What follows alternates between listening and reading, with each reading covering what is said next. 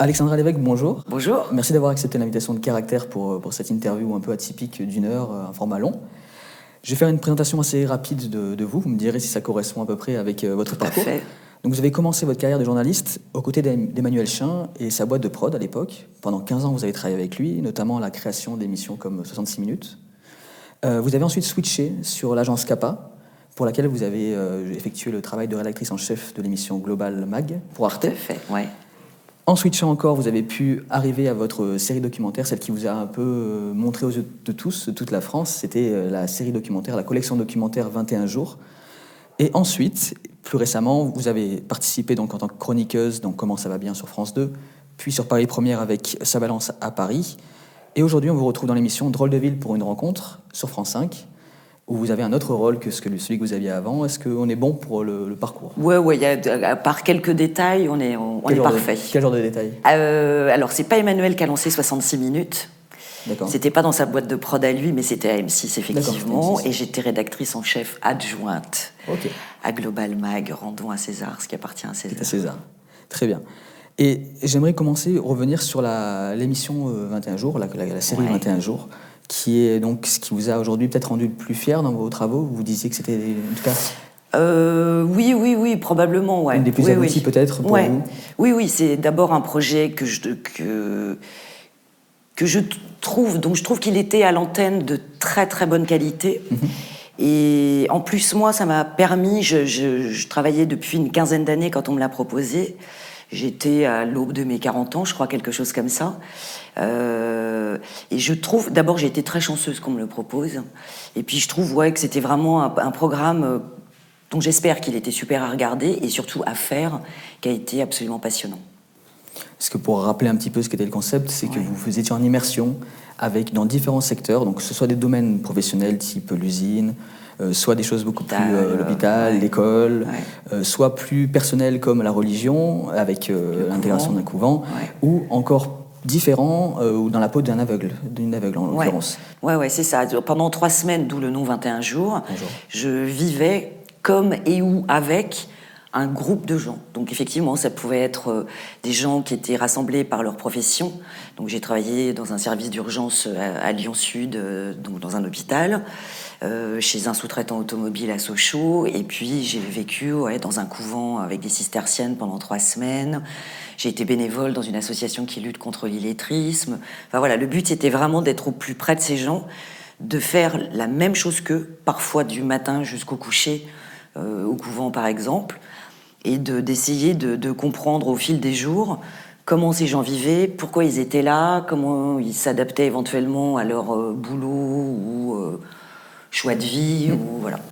Dans, la peau d'un aveugle, moi, ça m'a pas mal marqué. Ouais, moi aussi. Parce que, oui, parce que c'est le premier que vous aviez fait en plus. Ouais, ouais c'est le premier Et finalement, tournage. c'est peut-être, vous vous en disiez en interview que c'était peut-être la meilleure solution parce qu'après, on n'aurait pas pu revenir, enfin, plus tard, se dire qu'on allait faire une expérience comme celle-ci. Ouais, ouais. Oui, oui, c'est la première année qu'on a, on a proposé ça à France 2. Donc, c'était, je crois, en 2012. On, on, faisait quatre, quatre docs par an.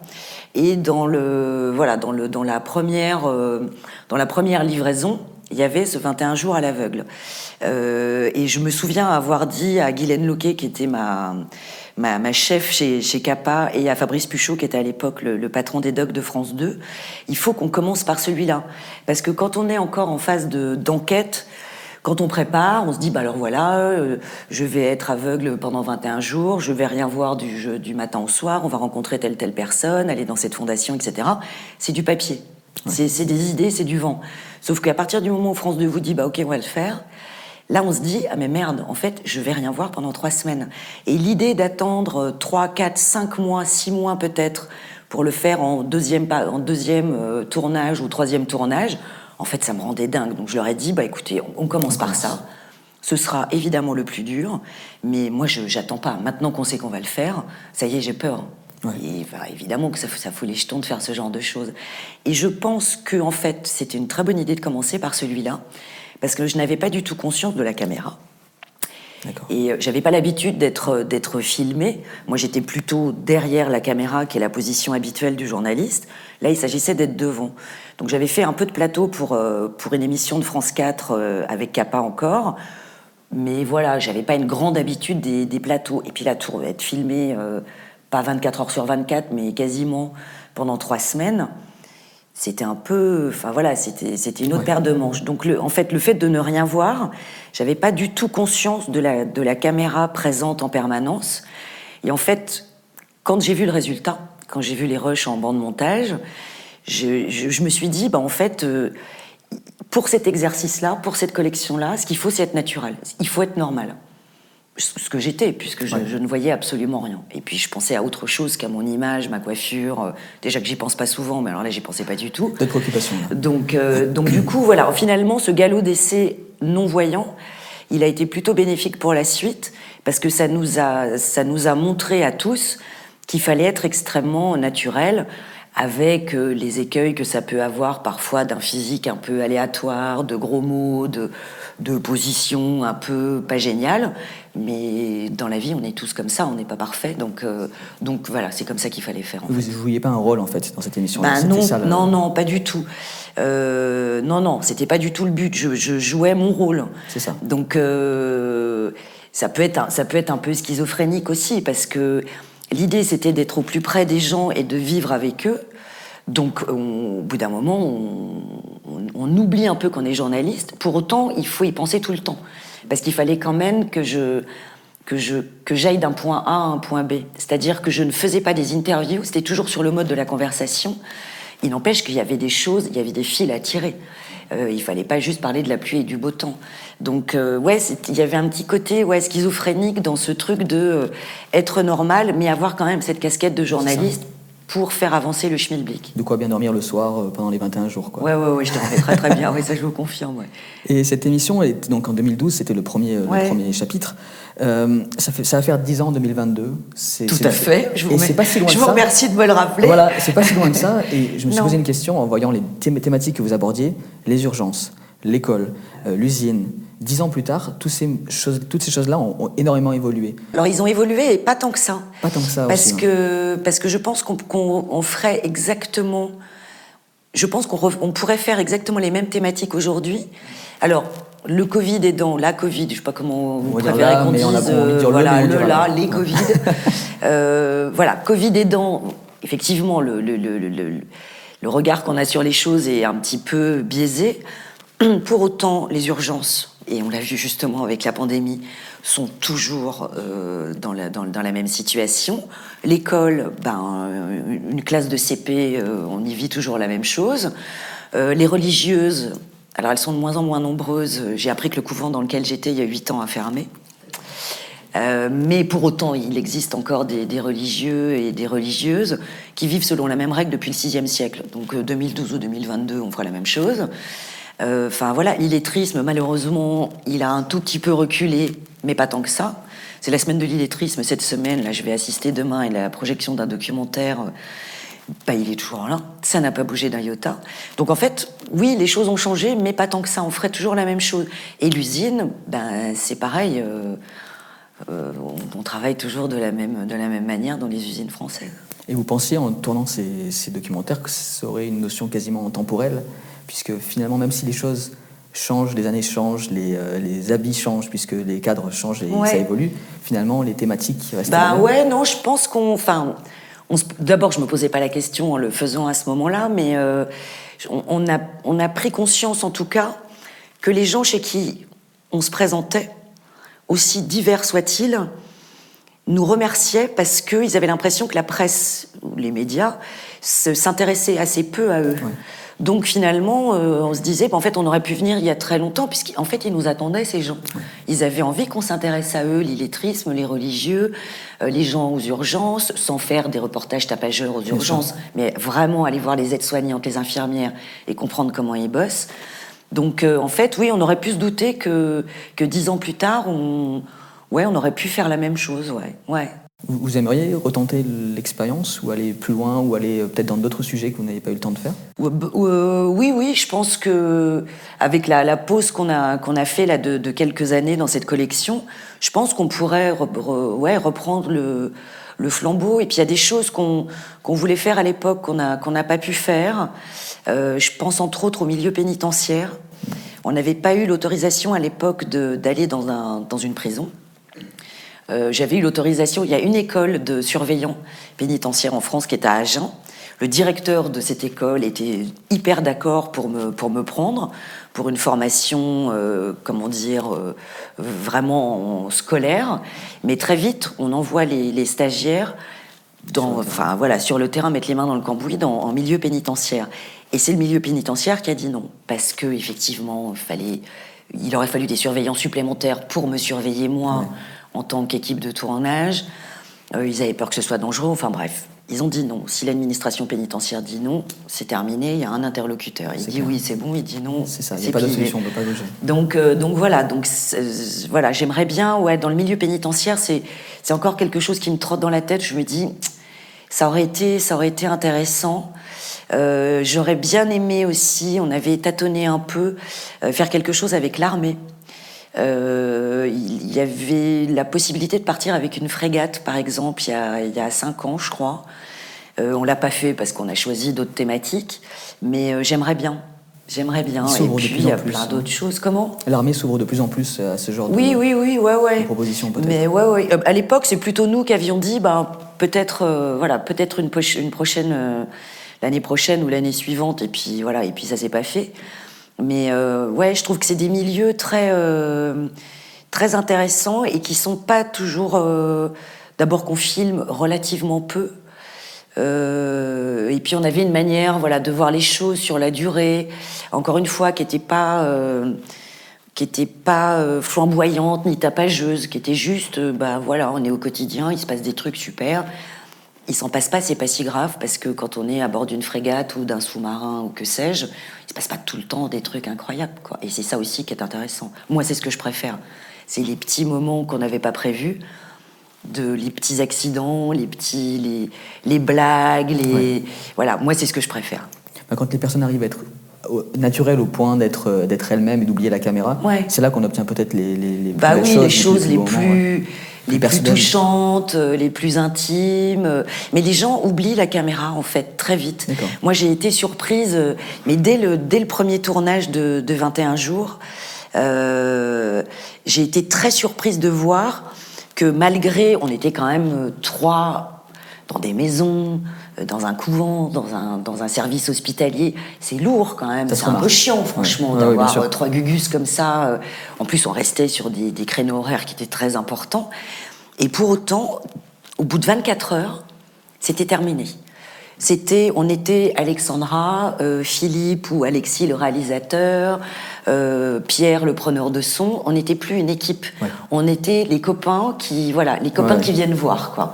Et, euh, et je, je, trouve ça assez, je trouve ça assez incroyable la faculté qu'ont les gens qu'on filme à oublier la caméra à partir du moment où on est respectueux de leur vie, de leur rythme, de, enfin voilà, il y a un minimum de politesse quand on s'incruste chez les gens. Hein. C'est, mais c'est, le minimum syndical, enfin, il me semble. Il y, a, une question que je me posais, c'est que votre format donc de 21 jours, c'est pas un format qui euh, moralement laisse indifférent. C'est pas comme quand on va filmer pour un, reportage d'une minute trente qui passe au JT, ah où euh, en deux heures maximum c'est plié, on n'en parle plus, on a croisé les gens une fois dans notre vie. Là, 21 jours, on a le temps de créer euh, des affinités, peut-être même des amitiés ou des relations qui sont en dehors du travail. Comment on gère ce truc-là quand ça se termine? Est-ce que ça, ça, fait mal parfois? Est-ce qu'on sort de là, on est on est déçu de ne pas avoir pu aider? Ou est-ce qu'on se dit que finalement ça s'arrête mais qu'on aimerait bien que ça continue? On se dit que non, on se dit que ça s'arrête parce que de toute façon, il faut bien, il faut bien à un moment donné arrêter de tourner. Mais pour autant, c'est pas parce que la caméra est coupée que le lien est coupé. C'est-à-dire que moi j'ai encore des relations avec, euh, alors je ne dirais pas tout, toutes les personnes qu'on a pu rencontrer pendant quatre ans et on long des, des 12 documentaires, mm. mais j'ai des relations avec, euh, avec certains d'entre eux. Alors ceux avec qui euh, j'ai vécu peut-être les choses les plus fortes, ou ceux avec qui il y a eu des liens d'amitié vraiment très forts. demain je vais à Lille par exemple pour la semaine de, de contre l'illettrisme. Euh, bah, je vais passer la soirée, dormir chez Carole, qui est la, responsable de l'association Mosée Merveille, où j'ai passé trois semaines à Aulnoy-Emery. Bah, avec Carole, on est devenues copines. J'ai encore des relations avec euh, certains illettrés que j'avais rencontrés à ce moment-là. On s'envoie des SMS avec les réseaux sociaux. Aujourd'hui, c'est facile, hein, on se donne des nouvelles pour un oui, pour un non. Donc voilà, il y, a certaines personnes avec qui je j'ai des liens. Euh, il y a une jeune fille que j'ai rencontrée pour le 21 jours à l'aveugle, donc il y a presque 8 ans, mm. qui a eu un bébé euh, dans les quelques mois qui viennent de passer. Je l'ai eu au téléphone au mois de juillet parce que voilà, elle m'a Sandra, elle, m'a appelé pour me dire bah voilà, j'ai eu un bébé. Voilà, on se souhaite bonne année, on s'appelle quand il y a des bébés. Euh, voilà, je, alors je vous dirai pas encore une fois que c'est avec tout le monde, il y a des, des affinités qui se créent, mais, euh, mais non, non, le lien, on peut le, on peut le garder, c'est facile aujourd'hui. Hein. C'est des choses qui sont quand même rares dans le journalisme actuel où tout va tellement vite qu'on ne prend pas le temps. Ouais, oui, oui, et puis je, je, avant de faire cette collection, je travaillais sur des formats beaucoup plus courts, mm. où effectivement, je, je restais moins longtemps avec les gens. Donc, euh, il y, a, oui, les liens étaient moins, euh, étaient moins forts, mais parce qu'on vivait pas les, on vivait pas, les mêmes choses. Il y a des liens qui sont créés avec certaines personnes, mais effectivement, ouais, pas beaucoup. Et puis, ce qu'il y avait aussi de, de très différent avec cette, cette collection, c'est qu'effectivement, on restait trois semaines avec les gens, c'est long. Mais euh, mais il y avait aussi un rapport à la caméra qui était très différent. C'est-à-dire que quand on quand on fait du journalisme classique, on est deux pas derrière le caméraman. Moi, j'étais deux pas devant le caméraman. C'est-à-dire que j'étais, j'ai l'habitude de dire que j'étais dans la bulle des filmés et pas des filmeurs. Et ben, ça change tout en fait. C'est-à-dire que moi, j'étais, euh, j'étais dans, en fait, j'avais changé de monde. J'avais, je faisais toujours partie parce que je faisais mon métier du monde des filmeurs, mais pour autant, j'avais quand même plutôt les deux pieds dans, dans le monde d'en face. Et, du coup, je ne sais pas comment dire, mon corps, il était avec les personnages qu'on filmait. Moi, dans le mon esprit était parfois avec les autres en même temps. Mm. Ce qui est un peu euh, bizarre, mais, mais, mais, du coup, je ne je, sais pas comment vous dire. Quand, quand je bossais à l'usine, par exemple, j'étais dans, dans un, une petite usine qui est un sous-traitant automobile près de Sochaux j'étais avec les ouvriers. J'avais les pompes de sécurité, j'avais le bleu de travail. J'étais sur les machines de, presse, de soudure, avec eux 8 heures par jour. Alors mon caméraman, il me tournait autour. On se parlait évidemment. On, s'envoyait des clins d'œil pour se dire, ben, il se passe ça, peut-être tu peux aller voir là-bas. Ou lui, au contraire, me disait, ben, à l'heure de la pause, peut-être que tu peux aller voir euh, Étienne ou Jean-Claude parce qu'il m'a raconté ça tout à l'heure, je sais pas quoi. Mais pour autant, je passais 8 heures avec les ouvriers à travailler, pas avec, le, pas avec les, filmeurs. Et ça, ça change tout en fait. Vraiment, ça crée un autre lien. Oui, parce que vous cumuliez deux, deux responsabilités en fait. Ben ouais, ouais, ouais, ouais. Ce qui est assez atypique, ouais. Et ce métier de journaliste aujourd'hui, donc vous, vous le faites depuis un bon moment maintenant, on peut le dire. Vous avez vu un peu toutes les facettes aussi, donc euh, autant de l'animation qu'à la rédaction en chef, qu'à l'écriture, qu'à la réal, ou même qu'à l'immersion. Quel regard vous portez sur, euh, sur le journalisme aujourd'hui en 2020 Est-ce que pour vous, c'est un métier difficile aujourd'hui? Ouais, oui. Oui, je voudrais pas avoir 23 ans aujourd'hui et me lancer dans ce, dans ce métier. Parce que j'ai l'impression... Je rencontre beaucoup de jeunes journalistes qui me qui m'envoient des messages euh, pour euh, prendre un café, pour que je les conseille, pour que je leur donne des, des idées, des contacts, etc. Je le fais autant que possible quand j'ai du temps. Euh, je suis pas sûre de les aider beaucoup. Je, voilà, je leur raconte mon parcours, mais qui est assez atypique. Moi, j'ai pas fait d'école de journalisme. Euh, je suis rentrée à Capital comme enquêtrice, donc euh, comme stagiaire, pardon, et puis enquêtrice après. Donc euh, voilà, j'ai un parcours relativement atypique qui, je pense, était possible il y a un peu plus de 20 ans, 25 ans. Aujourd'hui, je sais pas.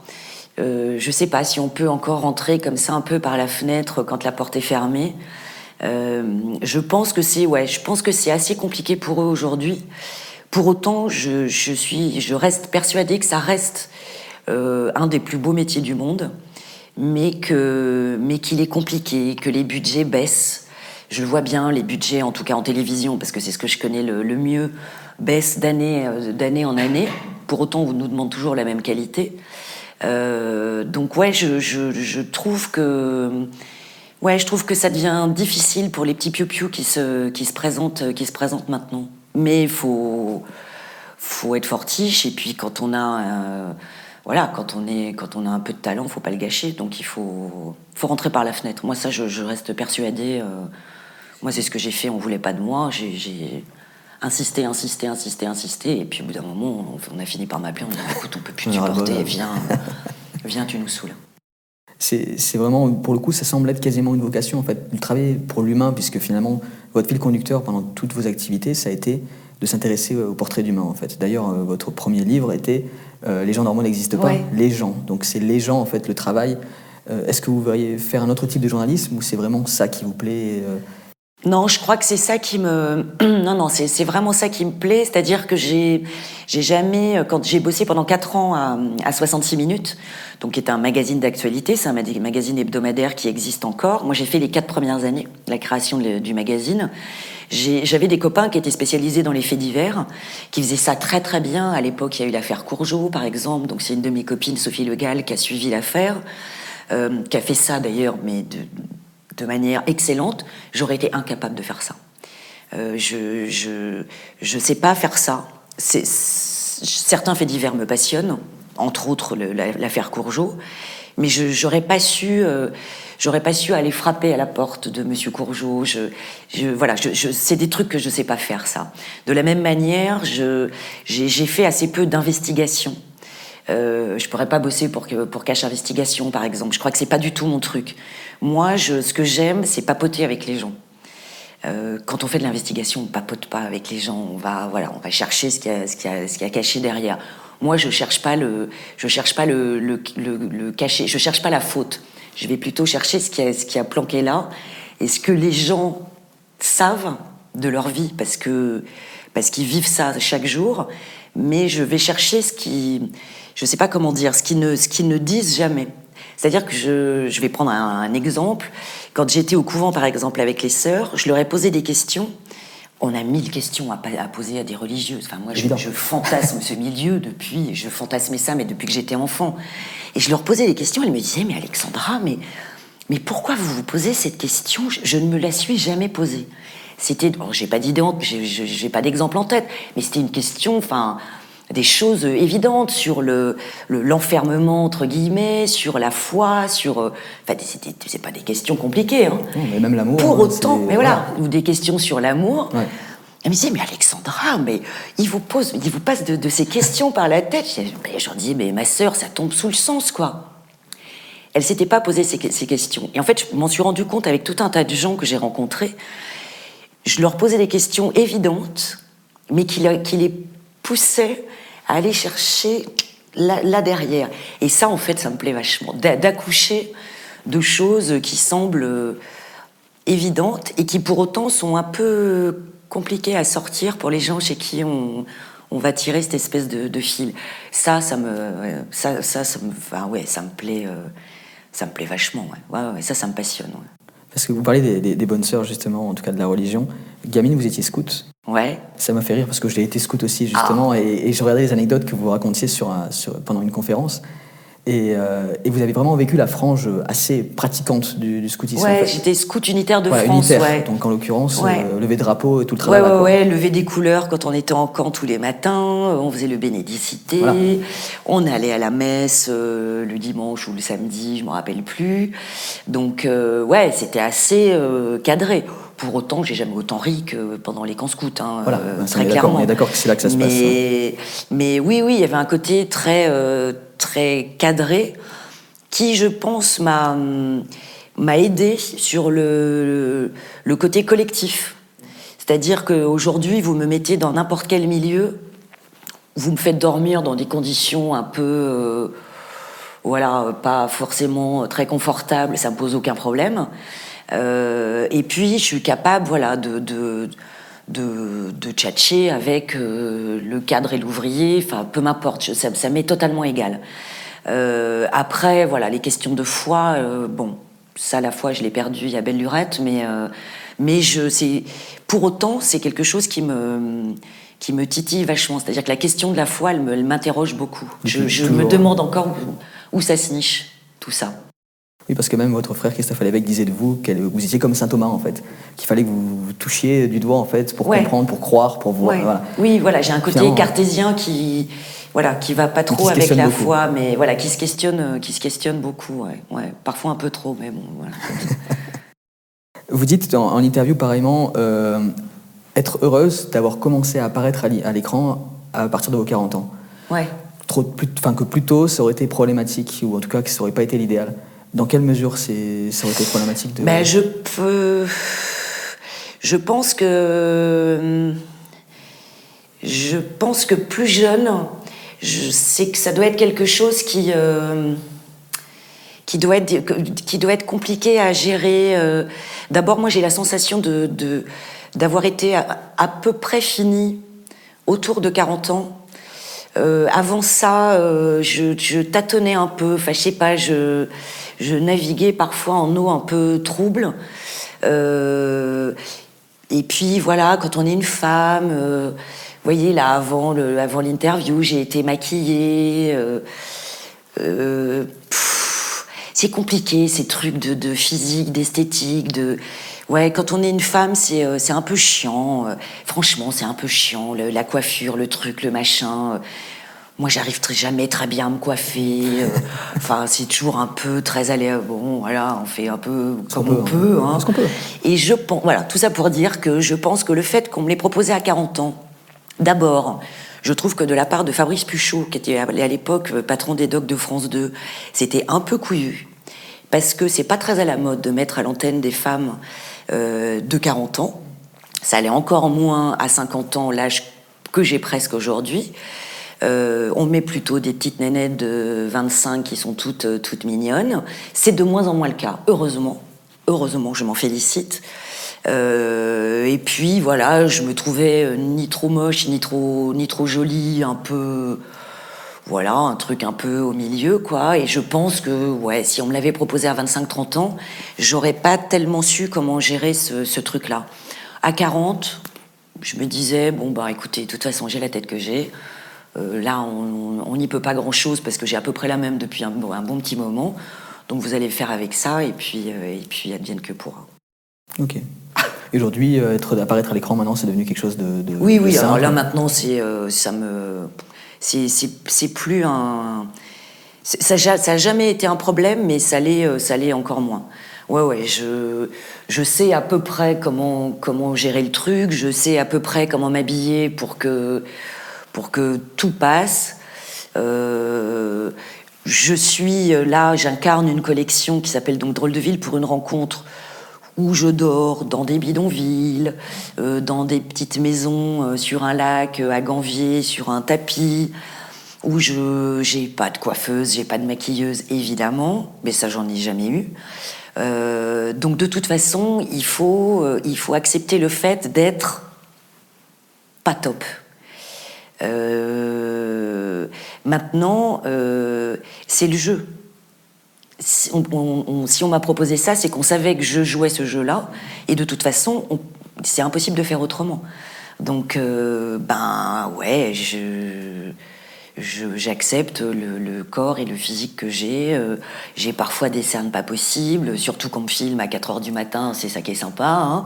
Ah oui, c'est pas drôle. Bon, bah, bah, bah, non, sinon c'est pas rigolo. Donc, euh, bah voilà, c'est. Euh, faut accepter le jeu comme il est. Sinon, je, je, fais autre chose. Je reste derrière la caméra où je ne fais que du plateau, où on est bien apprêté, bien maquillé, etc. Mais c'est moins rigolo, je pense. Avec vos immersions et puis plus récemment avec Drôle de Ville, j'ai l'impression pour moi, qui regarde beaucoup de, ce genre de série en fait, d'avoir d'un côté euh, euh, Antoine de Maximi et de l'autre côté il y a vous, qui, qui faites des choses différentes, mais avec ce côté baroudeur. Pour vous, c'est important de bouger tout le temps, d'être dans, dans, ce déplacement perpétuel. De... Ouais, alors ce qui est très rigolo, c'est que je, moi, à titre personnel, je, je ne crois pas du tout être une baroudeuse. D'accord. Pas du tout. C'est-à-dire que je pars pas en vacances euh, sac à dos. Je le faisais même pas tellement euh, jeune. D'accord. J'ai pas moi à titre personnel ce truc. Pour autant, mon métier m'a amené à l'être. Euh, et, c'est très bien. C'est parfait. Mais, mais ouais, c'est assez marrant parce que les gens ouais, pensent que je suis comme ça, le, routard, c'est avec son sac à dos. Peut-être votre voix, le côté naturel, peut-être que ça, appuie ben, aussi le, ouais, les émissions. Oui, oui, ouais, ouais, peut-être. Je sais, euh, ouais, ouais, je sais pas. Je, pense que le côté baroudeur, il vient du fait que euh, bah, qu'il y a cette collection, surtout drôle de ville, et que euh, et que j'ai, enfin voilà, j'ai accepté ce contrat de, bah, on se balade, on va dormir dans des endroits qui sont encore une fois pas hmm. pas archi confortables, mais c'est ouais, il y a, y a aucun problème. Mais je pense qu'Antoine de Maximi est lui, pour le coup, et, ah, ouais. totalement intrinsèquement un, vrai, oui, un vrai baroudeur. Ah ouais, ouais, ouais, lui, il est, il est fort, il est fort. Dans, les choses que vous avez pu faire aussi, il y avait la, chronique. C'est un exercice qui vous plaisait moins, j'ai l'impression, puisque vous disiez ne pas avoir le talent de votre frère pour faire de, la chronique. Ouais, alors. Ça a été compliqué, je pense peut-être comment ça Ouais, alors il y, a eu deux choses. J'ai été chroniqueuse. Alors ça a été extrêmement rapide. Euh, j'ai été pendant euh, un mois chroniqueuse euh, chez Stéphane Bern dans une émission dont j'ai oublié le nom, qui était en début d'après-midi sur, euh, France 2. Comment, ça, va, bien, Voilà. Donc j'avais une, chronique quotidienne qui était une sorte de billet d'humeur. Euh, quand on me l'a proposé, je leur ai dit, mais vous savez, vous êtes sûr que vous voulez que je fasse ça moi? Parce que d'abord, je l'ai jamais fait. Euh, c'est pas tellement ce que j'avais l'habitude de faire. C'était après 21 jours. Euh, je regarde pas tellement les émissions de début d'après-midi voilà, c'est un truc pour les, euh, euh, les mères au foyer. Enfin bon, je regardais pas du tout ce, genre d'émission. Et la productrice m'avait dit, mais si, si, si, justement, c'est bien, euh, ça changera un peu de ton, etc. Donc j'écrivais laborieusement mes papiers tous les jours, toute seule. Et, et je pense que j'étais, oui, pas du tout à ma place. Et c'est pour ça que, ouais, que, la direction des magazines a décidé assez vite euh, de m'exfiltrer de cette, euh, cette, histoire, parce que ouais, parce c'était pas fait pour moi. Et puis écrire un papier euh, quotidiennement seul, hein, parce que j'avais pas de co-auteur et je voulais pas en avoir, ça aurait été ouais un exercice assez compliqué. En revanche, pendant cinq ans, j'ai chroniqué sur Paris Première pour une, une émission culturelle qui s'appelait Ça balance à Paris. Et ça, ça a été un, bonheur, mais pendant, pendant cinq ans. Ça, j'ai adoré. Adoré. Je pleure chaque jour la disparition de cette émission. D'accord. Ah oui, ça, c'était génial. Donc pourquoi pas retourner peut-être un jour à la chronique dans ce ah, J'adorerais. J'adorerais. quelque chose qui plaisait. Ah ouais, ouais, j'adorerais une, une, émission culturelle comme ça, euh, chroniquée même en quotidienne. Ça, je, vraiment, j'adorerais. Vraiment, j'adorerais, ouais. En revenant sur votre parcours, euh, moi, ce qui m'a sauté aux yeux, c'était que vous avez rarement eu peur de faire des choses. Donc, euh, d'incarner des situations dans différents moments, de, changer radicalement de, choix de, carrière ou de profession. Qu'est-ce qui vous effraie en fait? Est-ce qu'il y a des choses qui vous font peur? Ah mais tout me fait peur. Non non non, j'ai peur. Ah. ah, non, croyez pas ça. ah non non non, j'ai complètement les chocottes. Pas ce qui dégage en tout cas. Ah bah ça se voit pas, mais parce que c'est ma petite popote. Euh, oui oui, c'est ma petite popote interne. Ah non, j'ai peur, j'ai peur tout le temps. Avant de partir en tournage, j'ai peur. C'est un cauchemar, mais mes amis se, foutent de moi avant chaque tournage parce que j'arrête de parler. 48 heures, alors ça dépend, 2-3 jours avant les départs en tournage je, rentre dans une sorte de mutisme. Donc il se fout de ma gueule à chaque fois en me disant Ah, voilà, on est à moins de jours, ça y est, arrête de causer. Ah non, non, non, j'ai peur, bien sûr que j'ai peur. J'ai peur de pas être à la hauteur, j'ai peur de. J'ai peur de me perdre, j'ai peur de, de ce que je vais rencontrer, euh, j'ai peur des conditions de tournage, j'ai peur de pas être bonne, j'ai peur que ça s'arrête. Bien sûr que j'ai peur. Ah non, non, non, croyez pas ça. Qu'est-ce qui vous fait peur au sens large dans la vie de tous les jours? Est-ce qu'il y a des, choses qui ah, vous effraient? La perte. La perte me fait peur. La perte euh, des gens que j'aime, euh, la perte de, de mon travail, euh, la perte de mes, de, de, mes repères. Alors, ça veut rien dire, hein, c'est large, mais ouais, la perte me, me, me, me, fait peur. À part ça, la, la, la maladie me J'y pense parce qu'aujourd'hui, avec, le, avec ce, ce, virus qui nous embête bien, euh, j'ai pas peur de tomber malade. J'ai peur que, peur que ma maman tombe malade. Euh, j'ai peur que mes frères tombent malades. J'ai peur que mon mec tombe malade. Moi, euh, non. Si je tombe malade, ben, on verra bien ce que ça donne. Mais j'ai pas tellement peur pour moi. Non, j'ai j'ai peur pour j'ai peur pour les autres dans la vie en général, mais le boulot me fait peur, bien sûr. Ah oui. J'ai tout le temps les jetons avant de partir en tournage, tout le temps, tout le temps. C'est insupportable d'ailleurs, parce qu'au bout de 25 ans, ce serait bien que ça se calme un peu. Mais non, j'ai le. C'est même pas du trac, c'est une, une, vraie, euh, une vraie peur viscérale de, ouais, de mal, de, me, de mal faire ou de me perdre de, dans, dans un, dans un univers qui n'est qui est pas le mien. Alors que je vais justement chercher, je ne vais que chercher des univers qui ne sont pas le mien.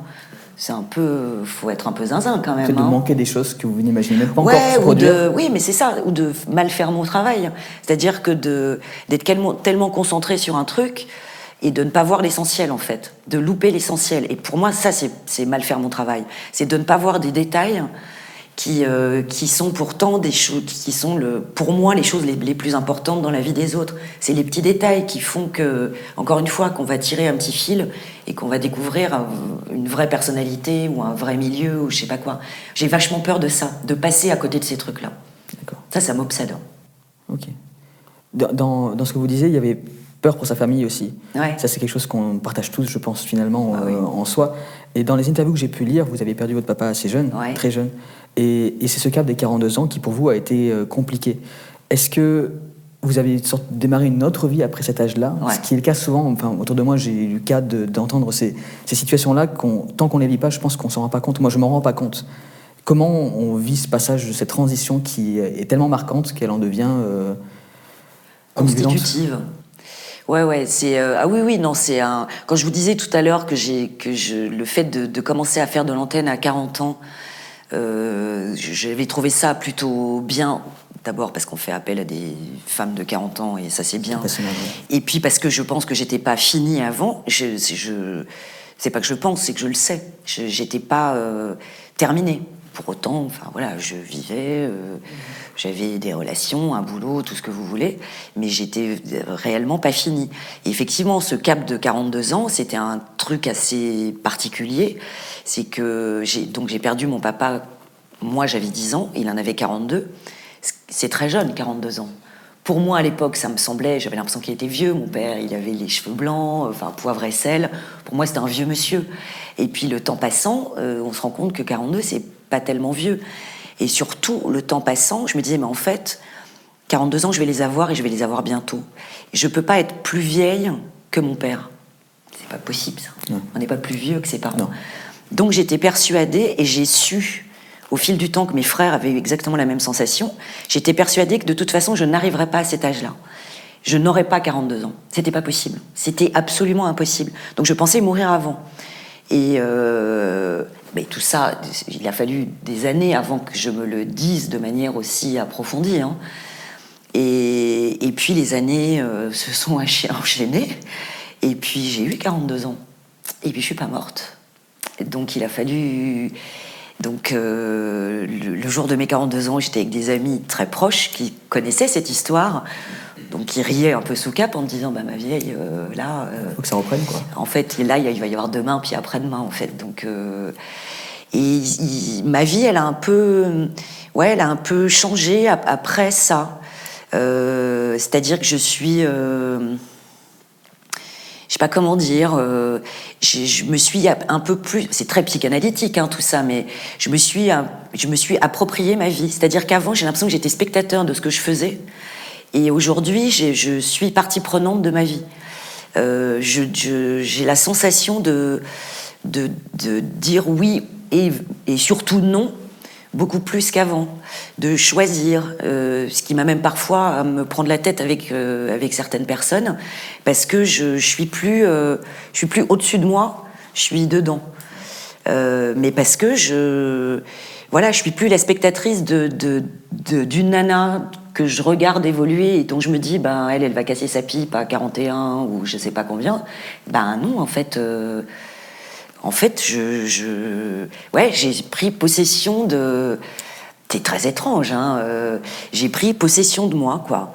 Donc, euh, j'ai déménagé, j'ai rencontré quelqu'un avec qui je me sens bien. Avant ça, c'était très compliqué, mais parce qu'encore une fois, j'étais pas, j'étais pas dedans, quoi. Donc, euh, bah, quand vous n'êtes pas dedans, vous pouvez pas être avec l'autre, c'est pas possible. Ça a débloqué quelque chose. Ouais, ouais, ça, ça a débloqué quelque chose, ouais. Et puis la, la, la, la psychanalyse, a un- une longue psychanalyse a, a accompagné tout ce, tout ce cheminement. Tout ça, c'est pas fait euh, comme ça. euh, de- dans un d'un coup de cuillère à peau, mais et puis l'écriture, j'ai écrit un j'ai écrit un roman très autobiographique qui raconte un peu ce, cette histoire-là. Donc tout ça, euh, voilà, a accompagné les choses. Mais c'est pareil, ce bouquin, j'aurais pas pu l'écrire avant 42 ans. Mais c'était impossible.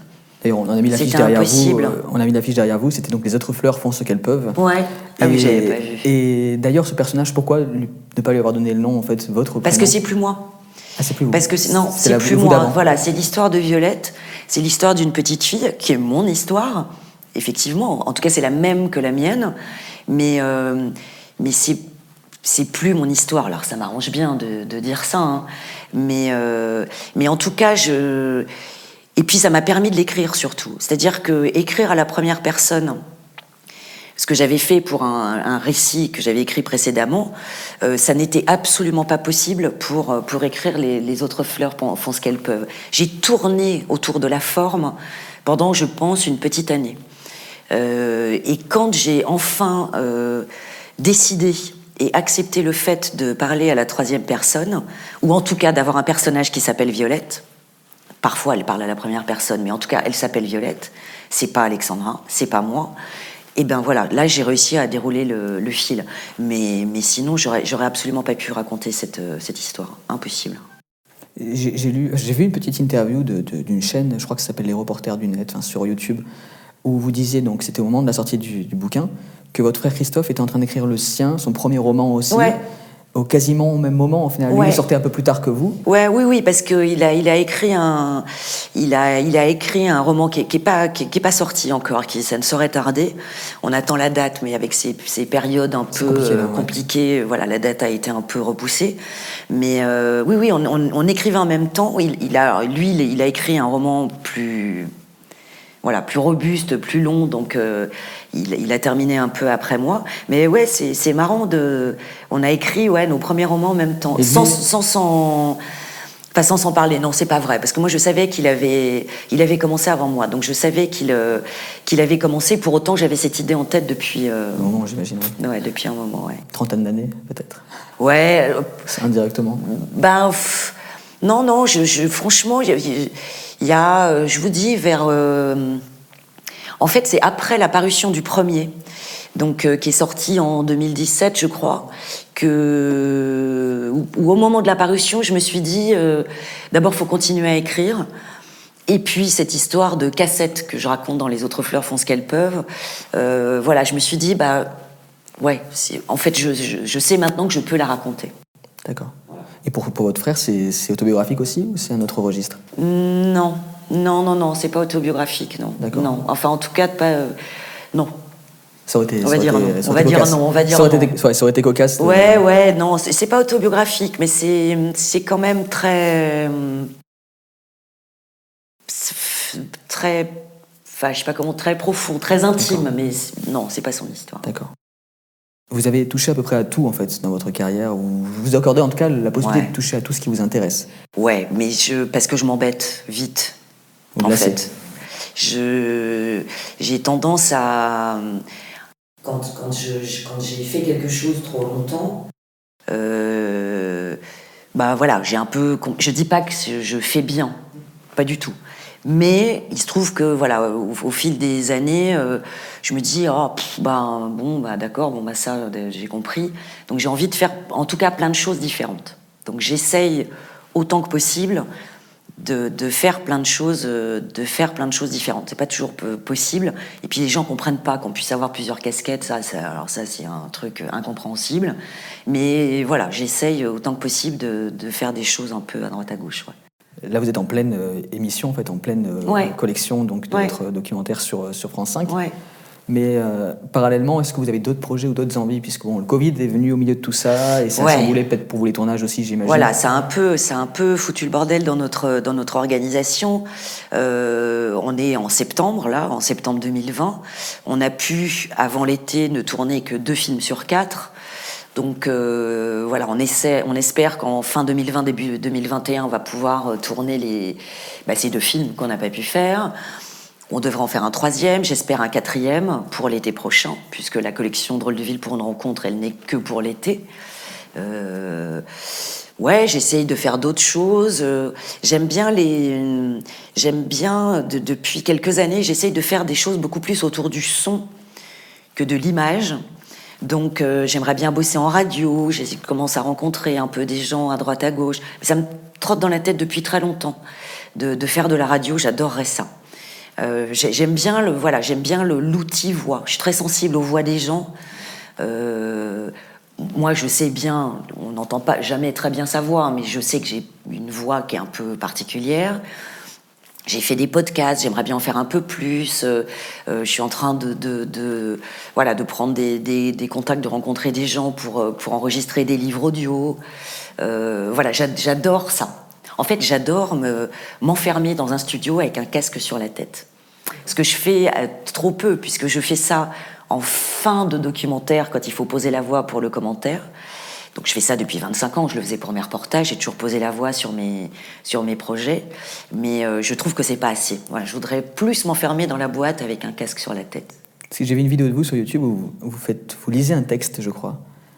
Euh, oui, j'ai fait ça pendant le, pendant le confinement. Le confinement, Ça vous a plu l'exercice Ah ouais, j'ai adoré. Qui n'était pas euh, votre texte, donc vous êtes approprié quelque chose. Ouais. Un peu à l'image d'une comédienne ou quelqu'un qui prête sa voix, peut-être pour des livres audio ou des. Ah oui, alors je l'ai fait. Vous avez, non, vous avez raison. Je l'ai fait pour un copain. Euh, je l'ai fait pour le, livre d'un copain qui s'appelle Guillaume Grenier, où il avait demandé à quelques quelques personnes, des, des copines. Donc il y avait Isia, il y avait moi, il y avait un, un, un, autre copain à nous. il avait demandé à ce qu'on enregistre des extraits pour, voilà, pour euh, parler du livre, etc. Et, puis, les prises euh, sont très belles, la voix est très bien prise, c'est agréable à écouter. Ouais, oui, oui, je, bah, je sais pas si c'est agréable, mais en tout cas, c'est c'est très agréable à faire pour moi. Donc euh, voilà, j'ai vachement envie de, faire ça, et puis je l'ai fait pendant le confinement aussi. donc j'ai été un peu prise de cours comme tout le monde. Je suis rentrée de tournage la veille du confinement. Je suis rentrée de, Norvège, on était au Svalbard, au Spitzberg, et je suis rentrée le lundi 16 euh, mars, 15 mars, je me rappelle plus, à 16h chez, chez moi. J'ai eu le temps d'aller faire des courses, et puis le lendemain matin, crac, on ferme la porte, terminé. Et donc j'ai passé trois semaines un peu, euh, un peu comme une conne, quoi, chez moi, à faire rien, à me reposer du tournage, à vider ma valise. Enfin, au bout de trois semaines, autant vous dire que Hein, les, les, lessives étaient largement faites. Et puis au bout de trois semaines, je me suis dit, mais en fait, je ne sers à rien. Et c'est compliqué pour moi de ne servir à rien. C'est quand même sacrément compliqué. Hein. Donc je m'étais inscrite euh, sur des, euh, sur des listes pour aller faire les courses des papis-mamies dans mon quartier, pour euh, faire du soutien scolaire pour les gosses. Bon, personne m'appelait. Alors bon, ben, je me disais, bon, que, Bon, bah, je sers à rien. Donc, je faisais la bouffe pour mon mec et moi. Super. Bon, ça prend pas la journée non plus. Et puis, au bout de trois semaines, je me suis dit, mais il faut, faut, que je fasse un truc. C'est pas possible. Je vais devenir complètement cinglée. Euh, je regardais beaucoup Netflix, hein, comme tout le monde, mais enfin bon, c'est pas très utile non plus. Quand on connaît le catalogue par cœur, par ordre alphabétique, il faut passer. Voilà, donc euh, bon, et en fait, je me suis dit, bah, je vais, euh, je vais lire mes livres. Et c'est ce que j'ai fait. Donc je faisais ça par, par extrait de 10-15 minutes que je mettais en ligne tous les jours euh, sur, euh, je sais plus, sur Facebook et puis sur Instagram. Après, j'ai compris comment ça marchait. Et, euh, et ben du coup, c'était vachement agréable parce que d'abord moi, ça me, ça m'occupait. Ça faisait vivre ces bouquins d'une autre manière. Ça permettait de les offrir entre guillemets parce que voilà, les gens pouvaient écouter ça jour après jour. J'ai reçu des messages de tout un tas de gens que je connaissais pas du tout qui me disaient ah bah c'est sympa, je vous écoute en m'endormant, euh, c'est cool, ça me fait passer le temps parce que tout le monde s'emmerdait en fait. À part les voilà, à part le personnel soignant qui euh, qui, qui bossait d'arrache-pied, à part les gens dans certaines usines, dans certaines boîtes où moi j'ai plein de copains qui bossaient plus que d'habitude, et j'ai aussi beaucoup de copains qui ont été arrêtés net dans leur élan et qui sont voilà, qui sont restés chez eux comme des cons les bras ballants, sans rien à foutre. Et je me suis dit, bah voilà, pour les gens comme moi qui sont euh, un peu éberlués comme des lapins pris dans, les phares d'une bagnole, ben voilà, je, peux offrir ce petit, euh, cette petite récré. Voilà. Et ça a duré, de... j'ai pas fait gaffe, mais le 11 mai, le 10 mai, très exactement, j'ai posté la dernière, j'avais fini mes deux bouquins. Mais j'ai adoré faire ça. J'ai, euh, ouais, ouais, ça m'a vachement plu. Euh, mais parce qu'encore une fois, alors je me filmais, donc il y avait, de fait, il y avait le, il y avait le visage, mais c'est vraiment le, l'outil voix qui me, qui me plaît, euh, qui me plaît vachement et que j'ai envie de développer aujourd'hui, ouais. ouais. L'outil voix et aussi le fait de partager à des gens. Parce que vous disiez que vous sentez inutile de ne pas pouvoir aider parce que personne finalement réagissait. De plus pour pouvoir proposer des programmes puisque tout s'était arrêté. Ben, je pouvais plus tourner, ouais. Ça reste quand même, euh, ça reste quand même fil conducteur euh, réellement en fait. Mais c'est mon côté scout peut-être. Alors je sais pas si vous avez ça aussi. Ouais, bon, samaritain, le. Mais euh, ouais, le, ce truc de ben voilà, c'est pas mal dans la vie d'être un peu utile quand même, d'avoir un boulot utile. On parlait des, des, bullshit jobs, vous savez, ces gens qui se rendent compte au bout de, de 10, 20, 30 ans de carrière qu'ils font des boulots qui servent à rien.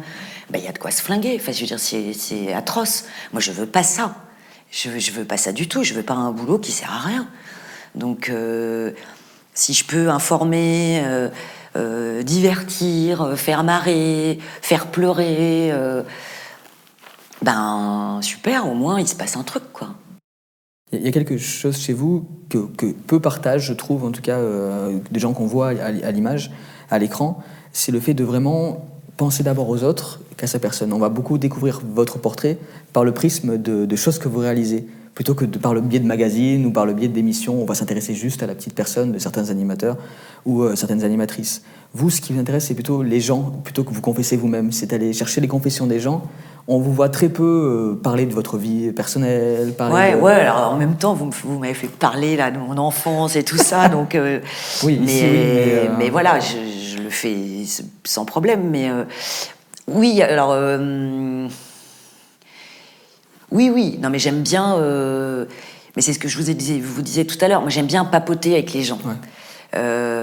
après, faut pas se leurrer. Quand on, quand on accepte de passer à l'image, quand, quand on accepte voilà, de, d'incarner des programmes voilà, qui passent à des heures de grande écoute, etc., il y a quand même un petit côté égocentré, mégalo. Forcément. Hein. forcément. Il faut, je, enfin, je vais pas vous dire non, non, non, euh, pas du tout. À partir du moment où on dit oui, c'est que on n'est pas totalement dérangé par le fait de se montrer. Mm. Euh, pour autant, euh, une fois qu'on a accepté ce truc de dire, bah voilà, regardez comment je pose bien les questions, bah c'est les questions qui sont, enfin, c'est les réponses qui sont intéressantes en tout cas. Voilà. Oui, parce qu'à part finalement savoir que vous aimez David Bowie ou Martin Scorsese. non, mais on s'en fout. Voilà, finalement, c'est pas ce bah qui nous intéresse d'une personne. Non, mais voilà. Qui va souvent se dégager pour d'autres. Et finalement, bah les gens qu'on apprécie, je pense qu'on veut, on attend plus. En fait, on a envie de comprendre pourquoi ils en sont arrivés à ce qu'ils produisent plutôt que de savoir pourquoi ils préfèrent les pâtes euh, à la carbonara euh, bah, plutôt voilà. tomates. Plutôt, que, plutôt que les raviolis. Après, ce que ce que je ne rechigne pas à faire en revanche, c'est euh, à être totalement euh, normal. Je pourrais me tenir un peu plus droite, être un peu plus euh, mignonne, euh, éviter de dire merde putain à longueur de programme. pour autant, c'est ce que je vous disais en, en, début de conversation, il, il, faut être naturel pour ces programmes incarnés que je fais, parce que ce qu'il faut, c'est que la personne qui est devant son écran ait la sensation d'être à ma place et que les gens, chez eux, ils disent merde et putain. Voilà. Alors, faut, faut que j'évite de le dire toutes les cinq minutes, faut que je me polisse un peu à ce niveau-là. Mais, euh, mais voilà, il, faut ça aussi. Parce que le but, c'est pas tant que moi j'aille rencontrer des gens, c'est que ce programme, on le fait pour les autres. Je le fais pas pour mon tonton et ma tata et ma maman. Hein. Je le fais pour le public qui va regarder la télévision. Donc ce qu'il faut, c'est que eux, en me regardant au couvent, en me regardant à Ganvier au Bénin pour Drôle de Ville ou en Sibérie, dans leur canapé, ils se disent Oh purée, en Sibérie, euh, ça caille, euh, j'aimerais pas être là-bas, il y a tel décor, il y a tel truc, oh là là, comment elle fait, je sais pas quoi. Pour que eux, dans leur canapé, je leur donne la sensation d'avoir fait ce voyage. Voilà. Ça, c'est le but. Si ça, ça marche, eh ben, c'est super. Moi, j'ai rempli mon contrat, j'ai fait mon boulot. Qu'est-ce que, en dehors de ce que vous m'annoncez là, vous plaît le plus dans votre travail? Enfin, dans vos travaux, puisque finalement, vous avez touché à plusieurs choses. C'est de ne pas vivre ma vie, de vivre, d'en vivre d'autres, en fait. Mais je pense que c'est comme les comédiens. Ce qui est rigolo quand on est comédien, c'est de, de se fondre dans, dans, tout un tas de personnages. Et eh ben moi, c'est de me fondre dans tout un tas de milieux. Ça m'évite de me regarder trop, euh, parce que je ne m'intéresse pas plus que ça. Et puis, euh, et puis c'est passionnant d'aller euh, voir la vie des uns des autres sur la longueur. Enfin, c'est super. Vous vous rendez compte le nombre de trucs que j'ai pu vivre? Enfin, J'ai un bol de j'ai un bol de malade, que ce soit dans les voyages ou dans les milieux dans lesquels j'ai pu, j'ai pu me fondre pour 21 jours. Qui va vivre trois semaines dans une cellule, dans un couvent? C'est pas possible en fait. C'est impossible de faire ça. Inaccessible. Mais c'est ouais, c'est totalement inaccessible. Donc, euh, donc euh, moi, rien, enfin, je, bénis le ciel chaque jour qu'on m'ait proposé de ce genre d'exercice. C'est super. Maintenant, vous faites ce métier-là, qui en plus à l'époque, c'est votre frère qui vous, qui vous voyait bien en fait dans le rôle d'une journaliste, en tout cas euh, avant même que vous fassiez ouais, ouais, études. Ouais, ouais, ouais, Vous vous seriez vu faire quoi d'autre après le recul? Imaginons que là, on est pas. J'aurais bien aimé, je crois, être architecte. D'accord. enfin, en tout cas, bosser. ouais, ouais, architecte, je pense, ou ou designer, ou j'en sais rien. J'ai un vrai problème avec les maisons. C'est-à-dire que je, je suis totalement obsédée par l'agencement de mon appartement. Euh, mais c'est, c'est, ça, ça, ça, vire vraiment à l'obsession, c'est-à-dire que la place de chaque objet, je peux traverser mon appartement pour changer un objet, mais de 2 mm. J'adore visiter des maisons. Il m'est arrivé de, d'appeler des agents immobiliers pour visiter des baraques que je n'avais absolument pas euh, l'intention d'acheter. De, d'acheter. euh, j'ai visité il y a pas très longtemps une, maison à Noirmoutier qui coûte, je crois, un peu plus d'un million d'euros. Il était absolument hors de question que je l'achète. Sauf que cette maison, je passe devant depuis des années, que je me suis toujours demandé à quoi elle ressemblait à l'intérieur. C'était une très très très vieille maison. Bah c'est pas bien, mais j'ai appelé l'agent immobilier pour visiter la maison. Euh, j'ai un truc avec le, ouais, avec le, le, le l'intérieur, les, les, maisons. Donc, est-ce que j'ai été architecte dans une autre vie ou est-ce que j'aurais aimé faire ça? J'étais nulle en maths, donc ça a été problématique quand même assez vite. J'étais vraiment nulle en maths. La décoration n'implique pas d'être bon Ben non, mais bon, il se trouve qu'à 17 ans, là, quand j'étais en terminale, le, on était en 89, il y a eu la chute du mur de Berlin, la fin des, des deux blocs, etc. Et que là, j'ai compris que l'histoire faisait l'actualité il a fallu un moment pour que ça monte au cerveau, hein, mais euh, et là je me suis dit ah ouais non quand même raconter ce truc-là, c'est pas mal. L'histoire me passionnait, mais j'avais pas fait le lien entre ce que j'apprenais en cours d'histoire et l'actualité telle que qu'elle avançait jour après jour. Et quand j'ai fait ce lien, je me suis dit ah ouais non mais c'est ça qu'il faut faire en fait. Faut être historien ou journaliste. il y a un événement que vous auriez aimé couvrir plus qu'un autre, quelque chose qui vous a marqué euh, à tel point de vous dire J'aurais aimé pouvoir rencontrer ces gens sur place, euh, vivre ça, en parler, témoigner, recueillir les témoignages. C'est souvent ce qu'on se dit peut-être en tant que journaliste. Moi, ça m'arrivait de me dire, euh. tel événement, j'aurais bien aimé le couvrir, peut-être euh, des manifestations gigantesques. Par exemple, moi, Hong Kong, ce qui s'est passé en Hong Kong avec les manifs d'étudiants, commençant par les étudiants et puis après tout le peuple. Pour un peuple qu'on considère souvent plus calme, à tort justement, j'aurais rêvé de couvrir cette, ouais, pour comprendre ce qui s'est ce qui s'est passé chez eux. Ouais. Euh, je me suis jamais posé la question. Euh, non, je pense que j'aurais aimé. Euh, je... Alors couvrir ça en tant que journaliste, j'en sais rien, mais j'aurais aimé comprendre ce qui s'est passé dans les années fin des années 60, début des années 70, chez les femmes. j'aurais aimé en fait être J'aurais aimé être une. Alors, vous allez trouver ça extrêmement présomptueux, mais j'aurais aimé être Françoise Giroud à l'époque, en fait. Voilà. J'aurais aimé être journaliste à l'époque où elle l'était. Parce que je trouve qu'il y avait un. Il y avait un. Je sais pas comment dire. Il y avait un niveau de, de réflexion qui était, je trouve, un peu supérieur à ce qui se fait aujourd'hui. Et puis, en plus, c'était une période euh, où la société était tellement chamboulée que, et dans le, bon sens du terme, c'est-à-dire que voilà le droit à l'avortement, le droit à la pilule, euh, mai 68, enfin tout ça, c'était des, révolutions qui nous font aujourd'hui. On est ce qu'on est aujourd'hui grâce à ce qui s'est passé à ce moment-là.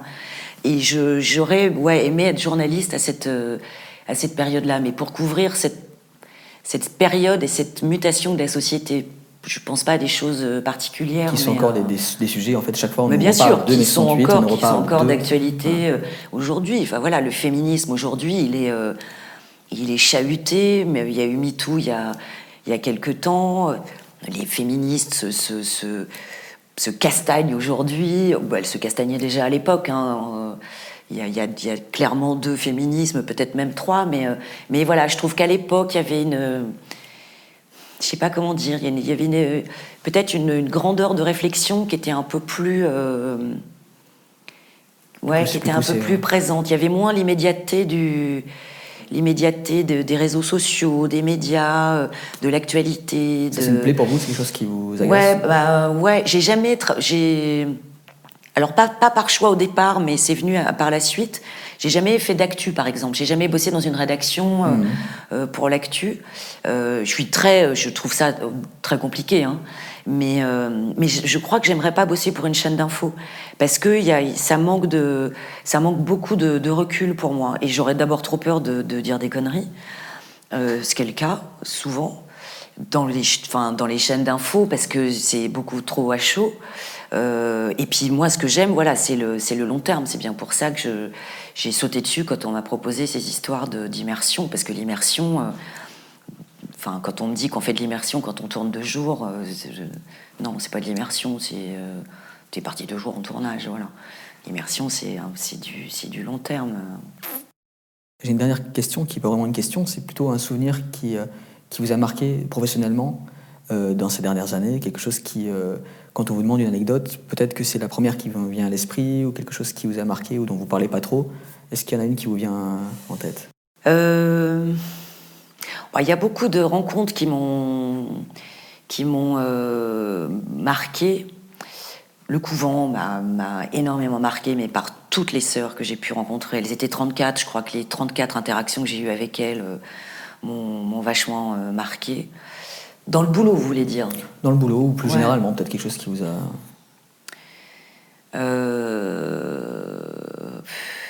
Je crois que c'est c'était il, y a quelques, il y a quelques années pour le, 21 jours euh, sur l'illettrisme, où j'ai été, euh, j'ai été bénévole pour une association qui se trouve dans le nord de la France, à Aulnoy-Emery. Et j'ai suivi, euh, donc j'étais bénévole pendant trois semaines dans cette association, j'y allais tous les jours. Et je suivais particulièrement trois personnes, trois adultes. Euh, et euh, j'ai été, donc c'était un, un, homme et deux femmes, Marie-Agnès, Joël et Thierry. Et j'ai été totalement. Euh, j'ai été secouée par un, comme un prunier parce que m'ont raconté ces trois adultes. Euh, je, n'imaginais pas avant de partir, je voulais pas le faire ce 21 jours, parce que quand on a commencé à en parler, je disais mais non, mais l'illettrisme en France, euh, en, je sais plus, on était en 2016, un truc comme ça. Je disais mais c'est pas possible, je veux dire tout le monde va à l'école, ça n'existe pas. Bah ça existe puisqu'il y a 2 millions et demi de personnes illettrées en France qui sont allées à l'école. Hein c'est pas des gens analphabètes, c'est des gens illettrés. Ils sont allés à l'école. Et pourtant, il y a encore 2, millions et demi de personnes qui savent pas ou mal lire et écrire. C'est-à-dire que c'est un handicap comme un handicap physique, quoi. Et les gens que j'ai rencontrés, particulièrement ces trois, ces trois gugus-là, m'ont raconté des choses que j'ai trouvées absolument abominables. D'abord dans leur quotidien, sur le fait de ne pas pouvoir lire une recette pour faire euh, des gâteaux à leurs gosses. Ils avaient tous euh, des enfants. Pour pas, ils pouvaient pas suivre les devoirs des enfants le soir. Ils ne pouvaient pas faire un chèque ou euh, une carte bleue au supermarché. C'est en plus des gens qui, qui avaient eu des, un passif et une éducation déplorable, qui avaient vécu des violences morales et physiques terribles. Et ça m'a vraiment, j'ai été totalement bouleversée par la rencontre avec ces, trois personnes-là. Il se trouve qu'on on a passé ces trois semaines avec eux et on les a encore suivis pendant un an pour un deuxième documentaire que nous avait commandé France 2. Et j'ai un réel attachement à ces, à ces trois-là. Alors je suis plus, plus en relation avec euh, une d'entre eux, euh, un peu moins avec Joël et encore moins avec Thierry. Euh, pour autant, enfin voilà, quand je les revois, c'est comme si on s'était vu hier.